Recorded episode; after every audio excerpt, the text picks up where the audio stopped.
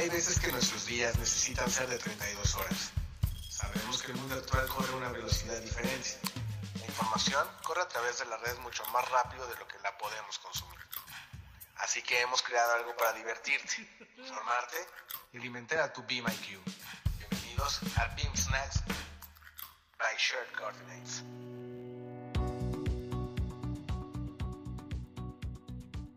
Bueno, bienvenidos todos nuestros amigos de Shared Coordinates. En este día tenemos algo muy especial para ustedes. Como hablamos antes, este año vamos a tener un par de entrevistas con amigos muy apreciados y líderes en la industria de AS y vamos a tener algunos en inglés. Entonces vamos a cambiar de idioma español a idioma inglés. Y no creo que es un problema porque como muchos de ustedes nos han dicho, hablan inglés bastante bien. Y estamos aquí con nuestros amigos. We are here today a very awesome and special episode that we're recording with a few friends. As many of you know, um, this year we wanted to do different things with shared coordinates, and we wanted to bring in a couple of extra special guests with us. Um, Ariel is here with me as well as Luis, and we have in our midst the great godfather of AEC podcast, James Benham. I'm here with uh, Ariel. How you doing? Luis, how do you how you doing? We'll introduce James in a second. So pretty good. I mean, really excited. I think this is an awesome opportunity. We had this discussion a couple months back, and right. we wanted to make sure that we were incorporating getting um, you know interviews with people that can speak Spanish, but they can provide a lot of uh, feedback and a lot of um, important information that we believe it's going to help you in your journey into the construction tent environment. So finally, we get to do our first one, and like uh, Pablo said, there's no better way to do it than kick it off. Let's keep going and let's start with the questions with with James. Well, actually, let's get James to introduce himself. Oh, that's on, right. Pablo. Yeah. I mean, we know him pretty good, and we bet that everybody knows him. But I mean, we still need get, to get an introduction from James. So go ahead, man.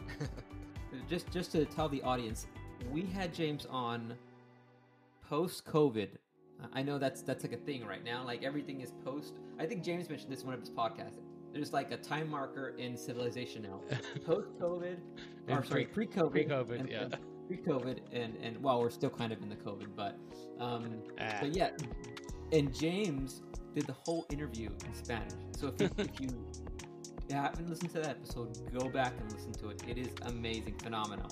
Okay, this man is always, always on, always on. You can hear his energy. All right, all right, James. Yeah, give it. Introduce yourself. Um, yeah, and and I'm sure the audience would love to hear as well as, as your connection to, to Mexico. Uh, I know heard, they might have heard it before, but we've got a lot of new listeners. Ya, ya, ya, pensé que fuimos a hablar en español por ese podcast, pero podemos cambiar en inglés. Está bien, está bien, está bien. Y- Santiago. Estuve, eh, estuve, estuve practicando todo mi español mexicano ahora, pero... Oye, oye, güey, me alegra estar aquí, güey. Um, I, I, uh, I love, I love talking with y'all. Um, my name is James Benham. Uh, I am CEO of a company called JB Knowledge. We do we're a um, about a 270 employee uh, software company. And uh, we uh, yeah we've grown a little bit since i talked to you last. We were about 210 people last time i spoke with you and we've we've been busy hiring. And we've been building software for for a long time. I started the company in my dorm room um, 20 uh, 21 years ago almost exactly. In fact um, in fact, it was like uh, 21 years ago next in three days. So April 16th, uh, 2001, I left my dorm room and I drove down the street to the county courthouse and filed the papers to start this company, and, and I'm still running it today. Um, my leadership team is uh, five Argentinians plus me. Uh, so I. Uh, I uh, I partnered with my dad, and I partnered with um, a, a wonderful human being named Sebastian Costa, who I met as an exchange student in high school Wow. when he, when he was an exchange student in Louisiana, and um, he was from Salta, Argentina, which is a beautiful part of Argentina up in the Andes Mountains. Es en la área donde donde se hacen vino, vino torrontés, and vino Malbec. hay mucho vino en Salta y uh, mucho pescado. Eh, there- you can you can go fishing, you can go hunting, you can go in the mountains. It's it's just a beautiful area, and um, we have we have an office there that we opened in 2002 um, when we couldn't find people here in the states. We went to Ar- back to Argentina and it's a it's a longer story for another day but the but the long and short of it is that we got into two industries uh, we got into insurance and risk management and then uh, in 2004 and then we got into construction in 2006 and um, construction my introduction there was um, in, in bidding we built a, a bidding system called SmartBid and we ended up uh, yeah. being like the only bidding system, by the way, the only one that I knew of that was bilingual. So we had a fully Spanish language interface, fully English language interface. We had clients in Puerto Rico, donde hablan como esto en Puerto Rico, and uh, we had clients all in the El Caribe.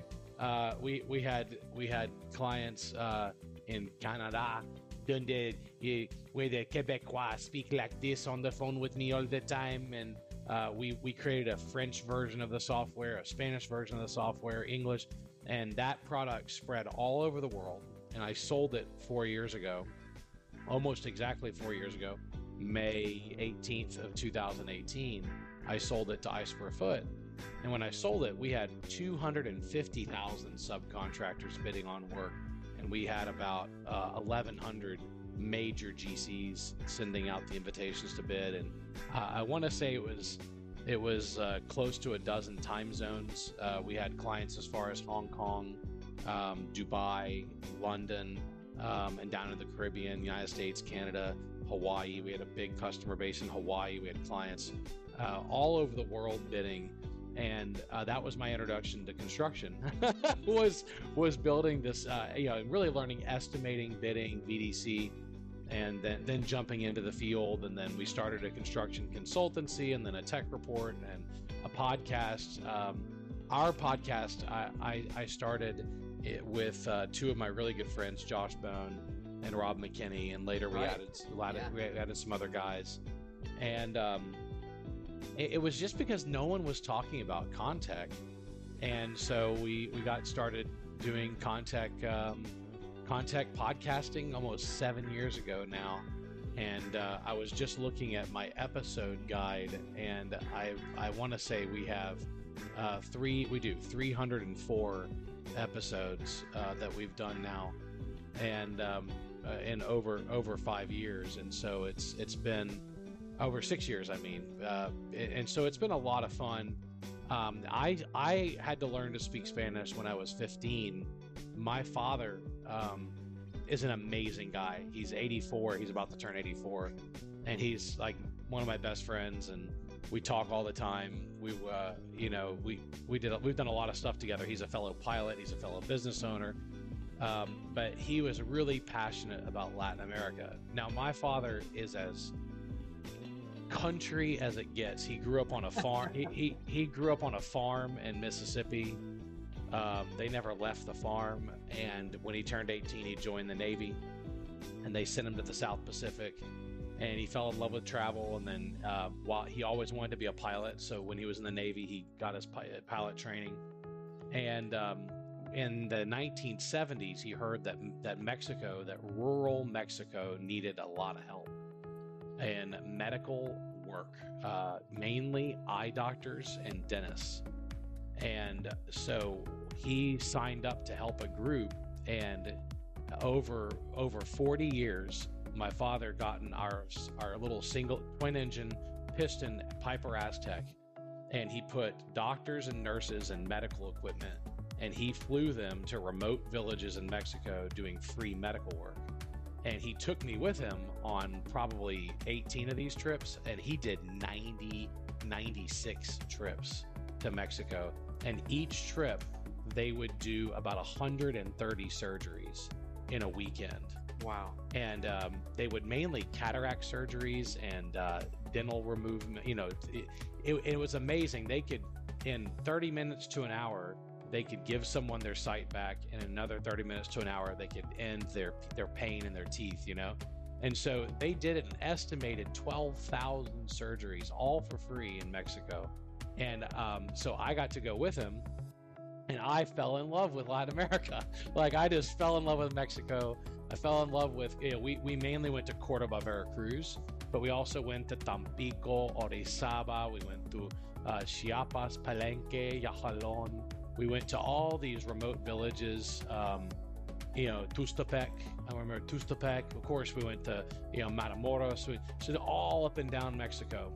And um, then when I was 15, I told him like I want to go live there for the summer, and so I did. And then I came back for my the summer of my 16th year, and um, you know, first thing I learned how to say in Spanish was "Quieres bailar," and then and then then then Of course. then every of course. every, every, ev- everything followed from there, right? Uh, it was like, ¿Quieres bailar? ¿Quieres tomar una, be- una, una cerveza? Uh, you know, I mean, you know.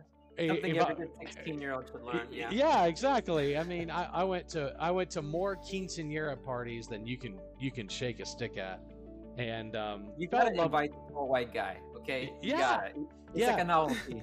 And I, I was a novelty. I, I was I was like the only white guy in town that was like you know English speaker, and and Cordoba is a small town, and so you know it was a lot of fun. I mean I um they they liked playing Let's Make the Gringo Cry with spicy food. That was their favorite game.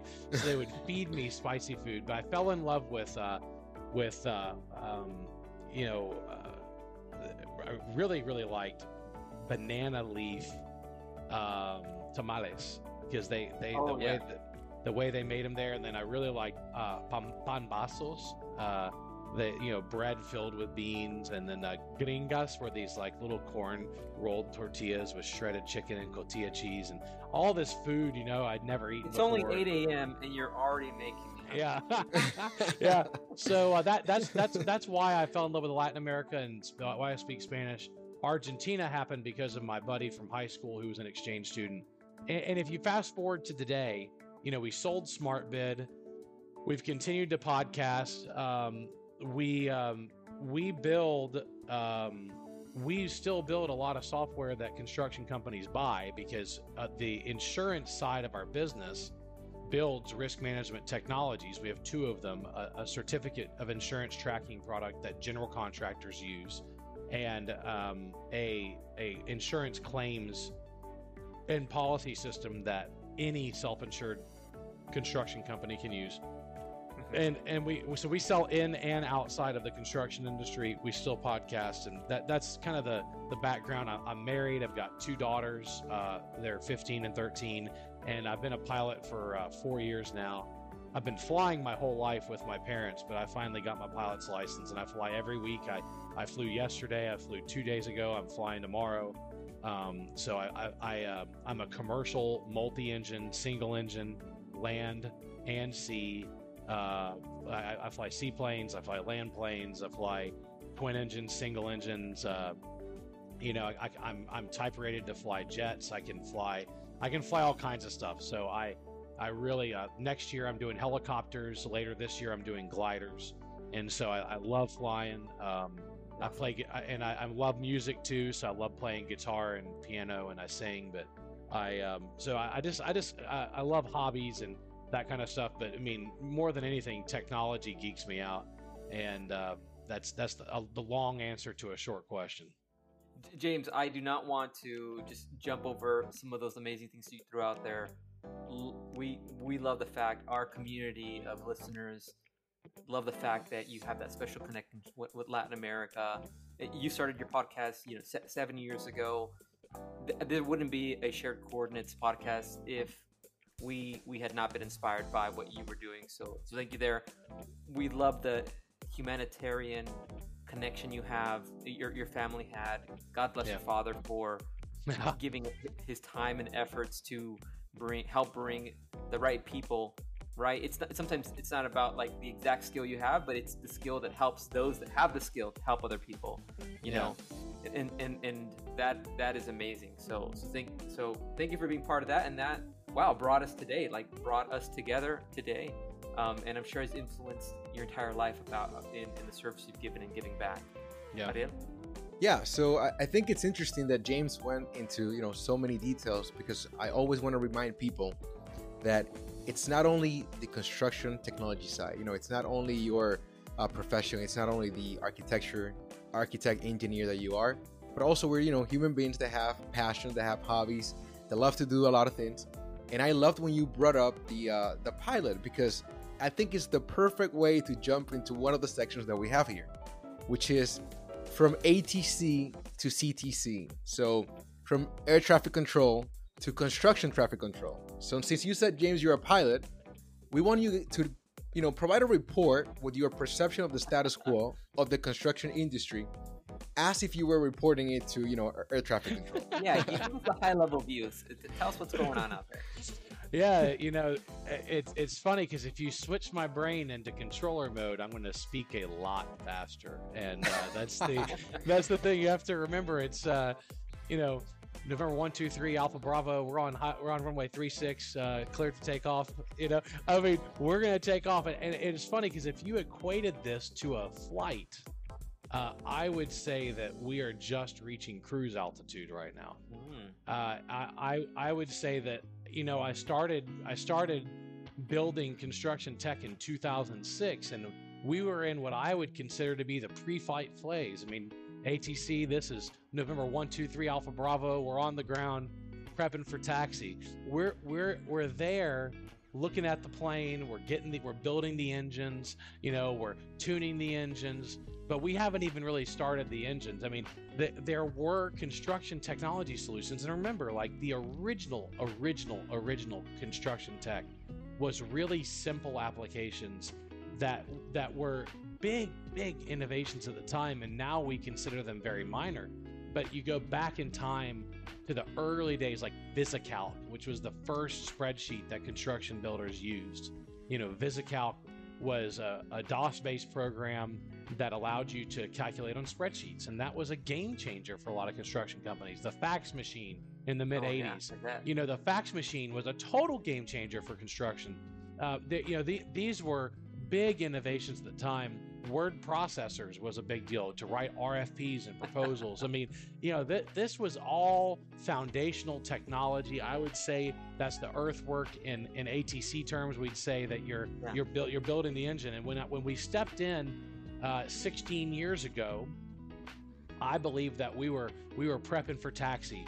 We had finally built web-based applications that could be easily accessible. We were still dealing with a lot of older legacy applications that were DOS-based and you know Windows-based and, and really complicated.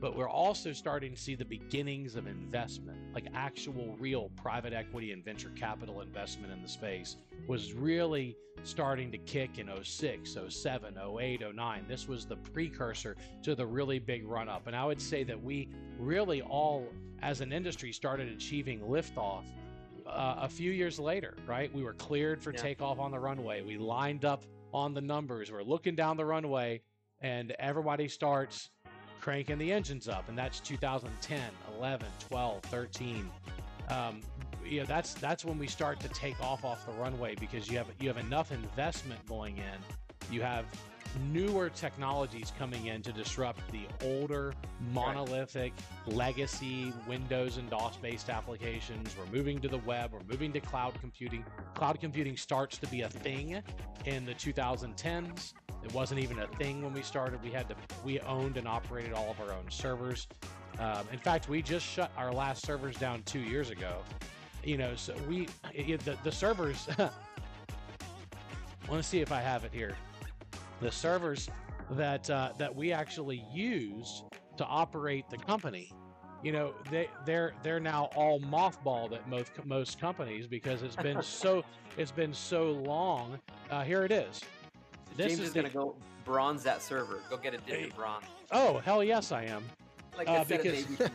Yeah, because this is a, uh, you know, this is the original. Just to give you an idea of how far we've come for those who are watching on video, this is the very first server I ever purchased, uh, and this was, uh, you know, this was still being used when I built SmartBid, and I decided to keep it. I, you know, I, I got rid of all the other ones, but the first one. Uh, the first one I kept, and and this actually ran a whole bunch of product for us for a long time uh, before there was cloud computing. So this is all early days of It hurt too much to put it out to pasture, huh? Oh yeah, yeah. It was a. Here it is. Look at this. It's a Dell. So this is the early days. Look at that Pentium three. Three. Yeah. All that. And it was a it was a, a, a Dell PowerEdge 1550. I mean, I'm old You school. pushing boundaries. Yeah, we That's were. definitely We- going to the JB Knowledge Museum. Yeah. Oh, yeah. It is. hundred percent. hundred percent. And so, you know, that's that's really what what started happening. And then, you know, once you hit that, this there was this inflection point where we're climbing up through the early flight levels. You know, flight level 180, 18,000 feet, 22,000 feet. We're we're getting a lot more investment, a lot more competition. A lot more fragmentation. You're seeing, you know, Procore, uh, and, and you can just track a lot of this with Procore too Yeah. you know, you know, Pro- Procore goes from being a small solution to to a massive solution, and then to an IPO in that same 2010s. You know, and so I feel like we have we have now achieved uh, a, uh, where, where we're actually in in level flight, and because there's a there's a, a ton of investment, and and one of the one of the companies I follow is Cemex uh, and I know everybody here knows who Cemex Oh, yeah. is and Cemex Ventures is heavy, heavy, heavy in Contech. And you have this old, you know, traditional company, Yeah. you know, family-owned Mexican business that that is incredibly innovative. And and if you don't subscribe to Contech Tacos, you're you're missing out. I mean, it is a phenomenal. It's a phenomenal, um, you know, emailer that that Cemex does, and I, I love what, what they produce but it, you know they this is from their their their newsletter at the end of 2021 2021 was a record-breaking year for the Contech ecosystem what seemed impossible to imagine 10 years ago you notice that they're they're drawing the same timeline today Yeah, is a road. reality investment in construction technology surpassed 4.5 billion US dollars invested worldwide in 2021 with over 200 funding rounds and, and the most acquisitions ever reported for the sector. Um, the previous record was 1.8 billion in 2018, so it over doubled the previous record. So that's why I feel like, you know, when you when you're looking at investments, acquisitions, new startups, new technologies, um, availability of solutions, you know, we we we now think there's there's three to four thousand major construction technology solutions now in the space. And and so it's uh it's just awesome. And if you put it in in, uh, in flight terms we're at we're at level cruise now but we're level cruise at flight level 410 we're 41000 feet. We're rocking and rolling at a high ground speed. And so now everyone's just trying to th- those who haven't caught up are actually in the situation where they might not actually catch up anymore and that's the that's the the interesting thing is you you know you- you're seeing companies like sage which was never able to really get their head around things, acquired and spent an incredible amount of money yeah. ac- acquiring Intacct because they could not get their hands around cloud computing. They they could barely move their own solution over um, to to Microsoft SQL, and so they that's they had the capital reserves. They went out and acquired uh, a much more sophisticated company in Intacct, and you're seeing the ERPs struggle to deal with Procore because Procore does everything but the general ledger now, right? And and and so you know they're they're trying to figure out what role an ERP plays when when you have a technically a non-ERP, even though Procore is really an ERP. If you look at Yeah. what they do, they just don't have a general ledger. Um, so there's all of these these things happening over time, and it um, it's it's uh, it's been a hell of a flight, right? I mean, it's been a hell of a flight, um, and I, I think we've got to be be um, be excited about what's coming next. Yeah, that's actually where we want to roll into. I think, right, Ariel? You mentioned some things, uh, some uh, some amazing facts, and, and I'm glad you gave the perspective from being in the industry as long as you have. So, with that said, what are some things that are blowing your mind? What are some things that got you excited that you know um, uh, are, are either fun facts or, or or things that we should be look, you know, have our eyes on the horizon for? Well, I think I'm I'm probably most excited about about machine learning, computer vision, speech to text, text to speech, uh, I there was a period of time where I was most excited about augmented and virtual reality, and I did a lot of talking about it. I built a prototype solution around it, and now the the practical AR is in the market. I mean, VisualLive is a fantastic solution. Argyle is a fantastic solution. Trimble ha- Trimble has rolled out an amazing suite of software around Trimble Connect, and so and Microsoft, you know, Hololens One was groundbreaking. Hololens Two was just straight, you know, ridiculous. And and they they've they've said that they've said that they're they're not doing a three for now, and that's probably because Hololens Two is good enough for now. And um, I think I saw there was a time where I was most excited about that, but right now, what I'm seeing in subsets of AI, general AI, does not exist yet it will not exist for some time, and that's that's a you know a, a, an AI that thinks and reasons and learns like a human. We're not there yet, but specific forms of artificial intelligence like machine learning, computer vision, speech to text, text to speech, um, intent analysis, image analysis. Um, those are really getting good. And when Absolutely. you look at when when Absolutely. you look at when you look at what they can do for construction, it's huge. I mean, I, I, I, have a consistent set of examples I give because they they really excite me. Um, one one startup that just got a round of funding, and I'm excited for them, is Document Crunch. And you know, construction and lawyers unfortunately go hand in hand.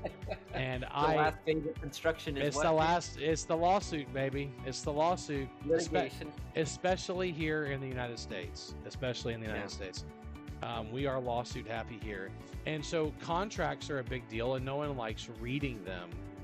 Um, no one likes reading them. No one likes dealing with them. And we often, uh, subcontractors often get themselves in trouble because they didn't read through all of the um, the Yeah, the, nuance. four, the 200 pages. Yeah, the Yeah. nuance, the the uh, yeah, contradictions that even the contracts have that between Yeah. the subcontracts and the flow down clauses. yeah. Oh wow, who wouldn't who wouldn't Yeah. want to read all that? Plus, you didn't notice that. Oh, I was gonna say. Plus, you didn't notice that comma that would change in page 112. yeah, exactly. I mean, I remember there being clauses in bidding where they would say the subcontractor is responsible for all documents posted to the plan room, regardless of whether or not they download them. Right? Like, and and like, so you you know, the, you, you get into some really dicey legal territory. Right. And so, what Document Crunch is trying to do is they're using intent analysis, they're using machine learning to, to teach a software robot how to read a contract and not just do a control F search for text. That's not the way it works. I mean, they're actually able to, to, to analyze sentence structure and then look for common things. And so, what they're looking for is like, it's kind of the old 80 20 rule, you know, that it- but if you can look for the majority of common things, that can knock out 80% of your issues, you know, it, it, and, and so uh, that's really exciting. What Newmetrix has done, Newmetrix used to be called SmartVid, and what they've done with, um, with, with the ability to analyze photos and videos, what StructionSite, I mean, the 360 camera companies kick ass. And I am Oh, so, I am so I'm on excited there with you. I'm like, on board with you. a- and and what what it means for a lot of us is that that lasers, in my opinion, this is just una opinion, solo solo yo, um, are are uh, I think lasers are going to be used less and less and less because photogrammetry is getting so good. You, you get it's so you- cheap. So it's cheap. so cheap. It's so fast. Um, uh, the other day, a friend of mine, he's building a house for his family, and he said, "James, can you?" Uh, he saw me. At, uh, he, he saw me that week, and he said, "Hey, can you? Can you? Do you, you have a drone?" I'm like, "Uh, yeah, I got like seven of them." Like he's How like, many? Yeah. yeah, and he's like, uh, "Can you come fly my uh, my my house? I, I wanted to just measure some areas in the backyard where I want to put my pool in the front yard with the deal, and I I don't have an accurate as built of the site." And I said, "Hey, no problem. I'll be there in three hours." I got yes, my map it. I, Map I for yeah, and I got DroneDeploy out, and I got my Mavic, my DJI Mavic Pro Platinum. I, I threw it on the ground. I planned a route in in one minute. I hit go, Uh, and I said, okay, you, you can hold the controller. He goes, don't you need to fly it? I'm like, no, I don't need to fly it. It uses computer vision and radar and, you know, it has collision avoidance. I mean, it does all that. And he's like, what? I said, yeah, just, just watch. And so, so when you look at like what DroneDeploy and and and all of the drone, there's a bunch of drone software companies, and then StructionSite on the ground and OpenSpace and HoloBuilder. You're looking at the use of cameras and photogrammetry and machine learning to then do as built measurements. That geeks me out a lot. And when you combine it with technology like Newmetrix, where it's analyzing what's happening in the photo you know, like when when Newmetrix rolled out their face mask compliance report, like that that's a great example. Like you don't need to collect any more data. We already have all your photos. Um, we're going to turn on a new machine learning model, and we're going to tell you what percentage of your workers are complying with your new face mask mandate. That's that that is just freaking exciting. Absolutely, absolutely agree. Um, you mentioned some tech there. I think it's it's un- under the radar, and that's kind of the next question I wanted to ask you. What is kind of just dormant out there that uh, anything else you want to add? I mean, you, you, you mentioned I, I, love the VR, AR, machine learning. We're working with a, a couple companies that are doing that for us, and man, they are uh, uh, overturning some rocks for us and what they're seeing and some of the things that they can do that we are absolutely excited about, and we're, we're going to continue partnering with them at, at McCarthy. Um, yeah, I feel like you know, yeah, I, I feel like augmented reality followed the usual hype cycle where it got you know a lot of hype, a lot of hype, a lot of hype, and it goes into the trough of disillusionment. You know, they they and now it's coming back out with the real practical solutions. and so are, are more practical. Absolutely. Yeah, and and I I I think AR is a sleeper because I think that I think as it comes back, it's going to come back really powerful really useful, very specific case studies um, that are that are going to really help it. I think uh, VR. It's funny because I own a few VR systems and I hardly ever use them. Um, now, I I enjoy them when I do use them, but I don't just I don't think about it much. Now, mind you, I'm not I'm not into gaming, and I went to friends' houses who do have VR, and the the kids are gaming in it on a regular basis. Yeah, yeah my but, kids too. But I just I just don't I guess I just don't care, right? Like a, a gaming just doesn't do it for me. And uh, I, I, like uh, I like vida real, man. I like I, I, I, like I like actually doing things in real life. But but um, you know, but but that's the um, that's the the adrenaline junkie in me. I think AR is cool because you're still in the real world and you can like I want AR glasses for flying. Like I want to see my heads up display Ooh, on my glasses. Yeah. And and some people have already put it together. Vuzix did a, a flying, and it was okay. Um, it, it, so there's, I think AR is the big sleeper. Um, cloud computing is the other thing that we're not talking about enough because people still haven't made the migrations they need to make. Now, COVID really helped push yeah. the envelope on cloud computing adoption yeah. because it made it very painfully obvious um, where they had uh, really big problems, um, really big problems, and so uh, that I think was actually helpful.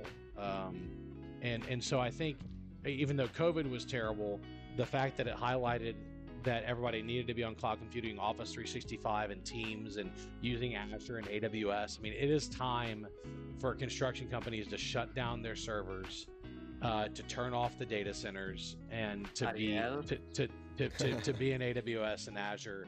Um, Azure is my favorite. Uh, I think Microsoft has put together the best enterprise solution that integrates with your Office 365 and your Azure AD.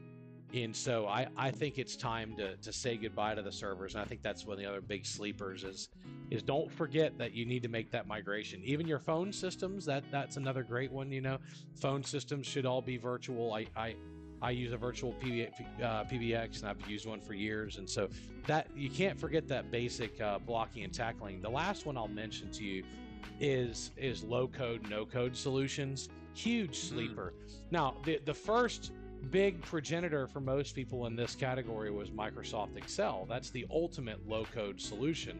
Remember, you can write VBA, you can write Visual Basic code and embed it inside of Excel. Excel is the kind of the OG or, original gangsta of low code solutions. But now you've got these massive companies like QuickBase from Intuit. Intuit spun off QuickBase. It's a multi. It's it's a it's a big big big big big company. They they have, they have hundreds of thousands of clients. This is a big company, and and they've got a phenomenal suite of low code solutions. Microsoft Power Apps. We did a whole series on the ConTech Crew on Coke on Coakley Williams. We did a three parter on Coakley Williams because they're they're u- utilizing Procore, but they also build a ton of their own solutions in Power Apps, Power Virtual Agents, uh, Power BI. Like they're going crazy with Ab- Abu Haida, uh, Abu is their IT director, and he's going crazy building custom apps. So don't forget about low code because those No, are getting no, those are getting you know it's replacing Excel, and Excel needs to be replaced.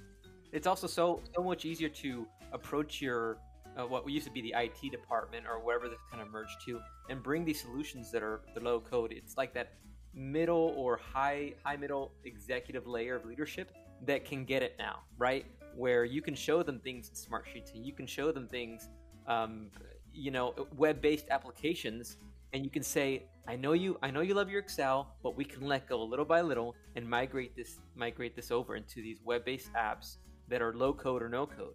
So I, I think that's done wonders for our, our industry, in like you said, kind of pushing and accelerating us to, to moving to moving beyond just Excel. Yeah. What I love about automating those those solutions is that a lot of the the solutions out there have libraries that you can just basically pick and adjust for yourself. You don't have to start it from scratch. Some of those solutions are already ready for you. Yeah, look- Yeah, look at look at Power Apps. Yeah. I, okay, they've got a base template app for safety inspections. I mean, they, it's already there, and so you can actually load it and then configure it. It's integrated out of the gate with any other Microsoft solutions you've got, and you can use. Uh, you know, a blank app, or you can e- you can even take your old crappy Excel file and im- and, and and you can import that Excel file as a base for a new Power App. So they gave you the ability, and that's what they want you to do. Excel should not be an enterprise tool, but Power Apps can be. And so Yeah, they, they, they want you to migrate off of Excel for for enterprise applications, and so they even provide they provide a path for that. You know, So you've you've you mentioned to us the sleepers or maybe not so sleepers in these industries that are connecting with us that are finally waking up to the fact that construction is a sleeping giant for technology or has been. And and it's oh it's time to invest in them. Um, what are some of those techs you think out there? And you don't have to go into specific names or you can if you want to um, that uh, that we call the segment don't fall for it right what, what are those things that really don't show too much potential or have have have, have lost steam I'll I'll avoid the names on this, so I don't so I so I don't so I don't So get, get- that I don't get the We don't get a mail. lawsuit. I, I, uh, I I'm gonna say anything that delivers their application through a virtual desktop or Citrix. Uh, so let's start with let's start with that. And if they if they categorize their solution as cloud enabled, and what that actually what they're doing is using Citrix or remote desktop to show you a screen of an on-prem solution screen shared, run. Run. It's not cloud based, it's what I call fake cloud. Um, you see a good bit of this in the ERP segment for construction. You see a good you see a good bit of fake cloud. Um, there are real web-based, cloud-based providers in the ERP sector. Um, if you look, that's why Sage bought Intacct, by the way, because Sage is cloud-based, web-based, distributed through a browser. Um, if you look at like Dexter Chaney was cloud-based and web-based, of course they're owned now by Trimble. Uh, that yeah, that's that's spec, the Spectrum product is web-based. Um, if you go into COINS out of the UK, their OA, their version they call OA is is all cloud-based and web-based. Um, Oh, yeah, but love but Coinbase. yeah, yeah, and, and the same thing like in the takeoff sector, like the really uh, one one of the contexts that's just on fire right now, and I mean they are freaking on fire is Stack. And I was I, I was partnered with them back in the day, um, back when it was called Cloud Takeoff. Then it became Stack. Stack started in the takeoff space. Well, takeoff was something everybody thought you had to do on the desktop. And Stack and, and, and Stack came in and said, "No, no, we can do all of that inside the web browser." And so we, you know, th- they have they've grown a lot as a company, and then they've been acquiring other companies recently in the field collaboration, plan collaboration space, and and they have really revolutionized the takeoff process and proven that you can do all of the takeoff functions inside of a web browser and you can do it asynchronously so you can have everybody accessing the same plans at the same time. And so it's it's been really neat to see these things that we're like oh they're never going to be cloud based well now they are. And so i think that's that's the big thing is anything that tells you you, you it's got to be on prem now there's there's a there's a uh, there's some solutions that are deployed through a web browser but have a local install agent that's a little different because they require they require GPU and I'm going to give you my exception to this rule and that's TestFit. TestFit is awesome. They're in my opinion what they're doing with computational design is going to fundamentally disrupt architecture. And I mean ground up it's going to completely disrupt architecture. TestFit is a phenomenal solution out of Dallas, Texas. Clifton Harness is killing it. Clifton, yes. And, I, I, love your interview you did with them a, a few years ago, or I, I, think you've had a few of them now, right? Yeah, yeah. yeah. Clifton's Clifton's doing stuff that you want to talk about blowing my mind. That blows my mind. Now that application actually installs on your desktop through a web installer because it's leveraging CPU and GPU at the desktop level, and it needs to do that. But it's cloud deployed, so you, you if if you get a different computer, you can be up and running in a few minutes. So I just I wanted to say there's there is an exception to this, and that and that depends on the the architecture of the solution. But but tell you know computational and generative design uh, so you know there are some of those tools that do have to have a, a desktop installer because of, of the type of a processor. You can't access all of your cpu or gpu uh, through your web browser. Your web browser sits in a sandbox in the operating system and you can't always tap into everything you need to on local compute. I'm probably getting nerdier than i should but that's, that's why that, that's why that's why some that's why some of them have installs. So you okay. asked what should you avoid? It's it's this old crap that they've had their time to, to figure out cloud computing. If they haven't, then it's got to go. Awesome. Well said. Well said.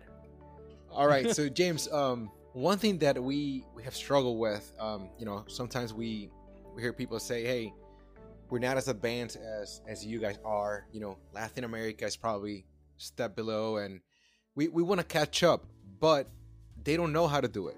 Therefore, we created this section called Motion is Lotion, where we want you to discuss like an action plan for companies that are getting into tech. But again, keep in mind, let's not let's not talk about the super high tech. This is just companies getting into it. What would you suggest? Let me first start out by saying this. I have gotten to speak at conferences all over the world. I have gotten the opportunity to speak in and attend and participate in conferences from China to London, all over the U.S. I'm, uh, I'm, I'm going and speaking at a construction conference next week in, in Hawaii. Okay. I, I, I get to go all over the place speaking about construction. And I want to say this every area I go to tells me that they're the worst about technology adoption. And it and it and it's impossible for everybody to be the worst and I I think it's like this this self doubting, self hatred. Um, it's a it's like the phrase in English: "You're never a prophet in your own hometown." That's right. Yeah. Uh, yeah. And and that is so true. You know, I've been I've spoken at at, at over 450 conferences. I've never been booked in College Station, Texas. Why? Because I'm from here. What could I possibly have to share with them? It's so funny. My point is, in you all on the city this, council as well, right? I, I was, yeah, two terms. They they couldn't they they wanted to pay me to shut up. They couldn't stay. They didn't want to listen to me, and I, it was so funny. We did big things on that city council too. We put CMAR in, construction management at risk, and we changed our building process. And we went all digital on plan files. You, you should be careful putting a contact in a city council position but my my my my point is my, my my point. Yeah, do it. my point is that I don't think everybody's that far that as far behind as they think they are. I think they use that as an as an excuse for the, for them not wanting to get off of center. And you're right, inertia is really yeah. important. Motion is really important. Beginning activity, right, creates. Remember, it's the flywheel effect. You know, the big, big, big yeah. fly.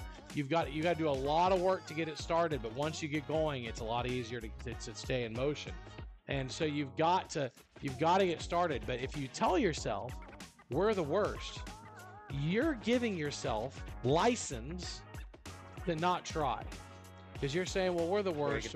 And, and, so I, I don't believe it because because there are progressive construction companies in every geography on the planet. It is an individual and corporate decision. It is not an, an industry wide decision. And so I think that first we have to start by by telling ourselves we're not going to give ourselves permission to speak poorly about ourselves. We're not going to, to talk down to ourselves. Latin America, brother. Latin America, Latin America is different. It is not worse.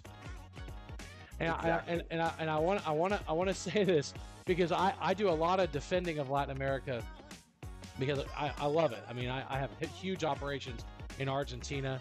Uh, I, I travel all over Latin America. I love Latin America. Um, if I could take if I if I if, you if you asked me to take things from America from the United States and send it to Latin America, and then things from Latin America and send it to the United States, I would take more from Latin America and send it to the United States. I would take their their definition of friendship, their definition of family, their definition of work and play, work life balance, uh, their definition of of hospitality, uh, their definition uh, of, of of what it means to love somebody. That I'd take that from Latin America any day. And so I, I think first we have to stop hating ourselves. Second, we have to acknowledge that we got a lot to offer to the world. Third, because of how how inexpensive construction technology has gotten, and it really has. If you look at like like drones are like a thousand bucks. DroneDeploy, my favorite app, is like $300 a month. These are not expensive solutions. Even Procore has gotten way more accessible. And you, you look at like these you know, it used to cost millions of dollars, and now it costs thousands of dollars to get in the game. You know, PlanGrid is really easy to sign up for and start using. You know, all of these things have much lower barriers to entry. It allows companies to, to get up to speed a lot faster. And so I would say that's the, the you know, what, what I always tell people is go for low hanging fruit. If, if you're if you're in if you're walking in an apple orchard, pick the apples that are close to you. You, you know, digitize your plans. Get rid of all paper. Digitize, get rid of Excel and, and move that into a basic takeoff and estimating platform. Uh, you know, th- there's all these like basic, simple things on say like just safety. Start using a mobile safety app instead of paper. And even if you can't figure out what your big strategy is, you can start with small apps. And in Latin America, it's great because we, you know, let's say they're still on paper for everything. Well, actually, that's easier to migrate than if they were on some legacy application.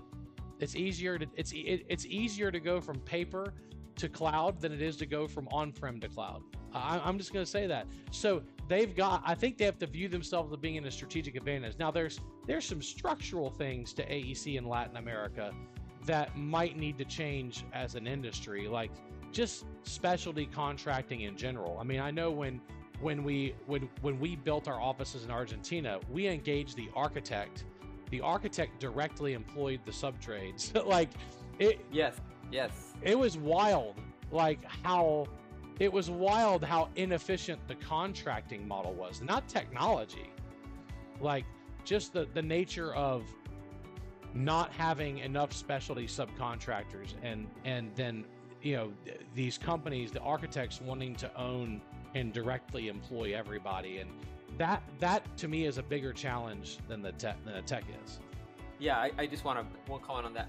We get requested all the time to teach about design build or ipd and uh, to to um, companies in latin america who have never experienced anything except the current kind of hard bid uh, very top down, not collaborative approach to building and relationships. And I said to them, it's tough to bring a contract structure that a culture won't support. It will fail every time.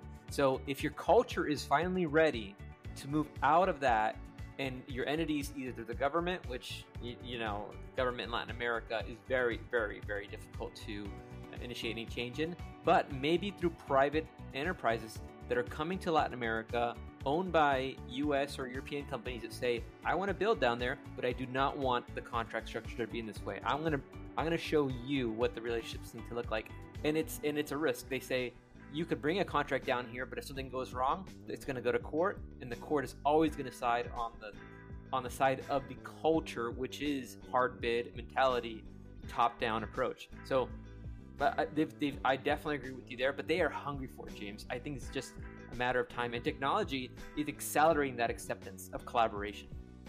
It is. Uh, I'll give you an example that I already mentioned in the city of College Station, I we were hard bid, low bid, and we were getting destroyed by change orders. And, and, and, you know, it was classic municipal government contracting. We awarded it to the lowest bidder, and that lowest bidder left a lot of things out, and we ended up having to, we got change ordered like crazy. Now that was their business model, right? Exactly. Like that was the exactly. that, that's their whole business model is win the work, nail the client on change orders later right? So I went I went to the city council. I was mayor pro tem, which is kind of like deputy mayor in Latin America. They call it, you know, diputado. Anyway, they, it's they, they call it deputy mayor, but we we call it mayor pro tem. Same thing. And I said, look, we've got to change how we contract. We've got to go to construction manager at risk. We need to we need to put an RFP out, negotiate a professional service relationship with our CM, We've got to include all the subcontractors in the early phases of design, and we've got to completely change the way we bid because it, because it's it, this this old model continues to make you angry. It continues to generate That's right. millions That's right. and millions and millions of dollars of change orders. All of you say you hate it. So let's make a change. And so we built a new city hall and we built a new police station. Collectively, I think it was like 65 or 70 million dollars. So it was a big. It was big enough to do this on, right? Like it was a, a lot of stuff, and we ended up doing two CM AR, two CMAR contracts with two different CMs. Both of them came back on schedule and under budget.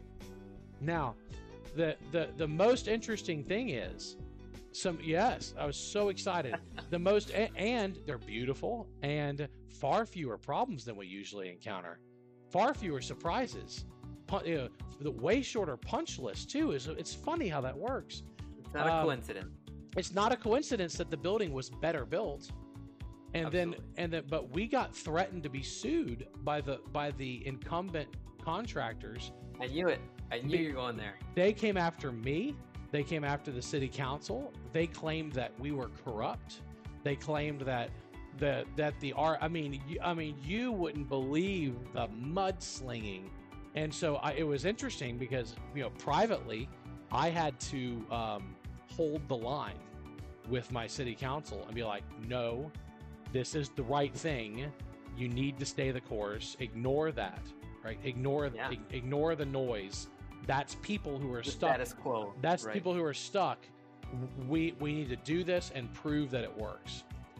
And uh, now I, I guarantee you the fight's not over. I guarantee you that they're gonna the same people are gonna what they're gonna do is they're gonna say, well, you I, okay, I know you did that on City Hall and Police Station, but these projects are too too small for that. Just do hard bid, low bid for that.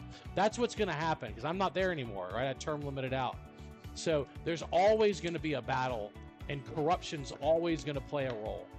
Corruption's yeah. always, you know, it's always gonna play a role. Well, congratulations, James. I, I, I think that's awesome. I think um, if we had I like that. Let, let's, let's get more tech content yeah. people in the. Run for office. Run for office, man. I mean, it's, it's d- democracy doesn't work if good people stand on the side. All right, it doesn't work. Yeah, if you just let people who are self-interested go and run for office, you know, technology. You'd be amazed at how anti-political technology people are. They don't. They're like they, they're like, oh, it's someone else's problem. That's not what we do. No bullshit. Stop believing it to the lawyers. You know, the Yeah. lawyers always run for office. Don't leave it to them. Tech- technologists make wonderful political leaders. They can make wonderful because they think about solutions rather That's than right. just complaining about problems. That's right. That's right. I just want to add that um, for You're those gonna announce your listening, candidacy, Adiel? Are you about to announce your candidacy here? no, no, no. I was just gonna say that for those listening, Pablo and James can only run for one office at a time. Just so you guys know. yeah, my current job, the gov- governor of Texas uh, appointed me last year to, to to a university board of regents. So I'm running a I'm running a I'm running I'm running a university in Houston, Texas called Texas Southern University. It's a historically black college in South Houston. We have uh, just just under 9,000 students. We have a very large uh, Latin American population as well, uh, and we we serve the underserved. And what's so exciting there is that we get to influence this at a at 18 to 21 year olds, and and really I've been working on driving technology into our curriculum uh, at the school. So I mean, y- you've got, in my opinion, if you care about the industry, you got to really show you care about the industry. And there's two ways to get involved, either through government or education. I'm doing both because you you, you, you got to catch people when they're 18 to 21 and change the curriculum, and you've got to you, you've got to influence policy. You got to make sure they can get into a system that'll accept all that that that fire that they have when they come. out. Yeah, 100 percent. They've got it. Yeah, exactly. that. Yeah, education's critical. Universities play a critical role. They universities also start the foundation of creating the divisions that separate architects, engineers, and constructors. Because I guarantee if you Yeah, go to influence, influence that, right? yeah, they, yeah, they do because the the engineering professors and the architecture professors and the construction professors they don't like each other, and and they they they talk bad about each other. They create the divisions That's in true. college That's so true. and and that Yeah. and, and that care so that's what students learn they they learned that they learned to hate and they learn from their teachers Well, we are we are. I think we're coming up on time here, and um, you've given some amazing, I think, closing good closing remarks. But anything you want to add, Alice James? You want to add uh, to, to sum up our our amazing discussion here with our Latin American audience, or, or anyone that happens to listen to this? Any closing remarks? You no wanna give? I, I- I think the important thing i've got a book coming out um, in uh, later this year called the bootstrapped on, uh, called the uh, the bootstrapped entrepreneur and it's it's uh, if you want more information you can go to jamesbenham.com and and it, it's not there yet but it'll be released there when it's published it's all about my journey through bootstrapping a tech company and it, it, I, I interviewed some really really great people as well uh, in the insurance and construction technology spaces about how they drive innovation at their companies. And so we, i've got a whole chapter on building a mad scientist. We talk explicitly about how to drive innovation at traditional companies. scientist. yeah and and, and how to bootstrap innovation. So it, when the book comes out um, it's it's in the publisher's hands right now because it's already been edited. It's being it's being post edited right now um, but it's all about bootstrapping innovation. So i would just say there's a, a really good there's a really good bootstrapping gives you a great mindset. I would encourage you to start small. That's one of my rules of bootstrapping is to start small start with something simple. Um, you know I, I love your phrase motion is lotion.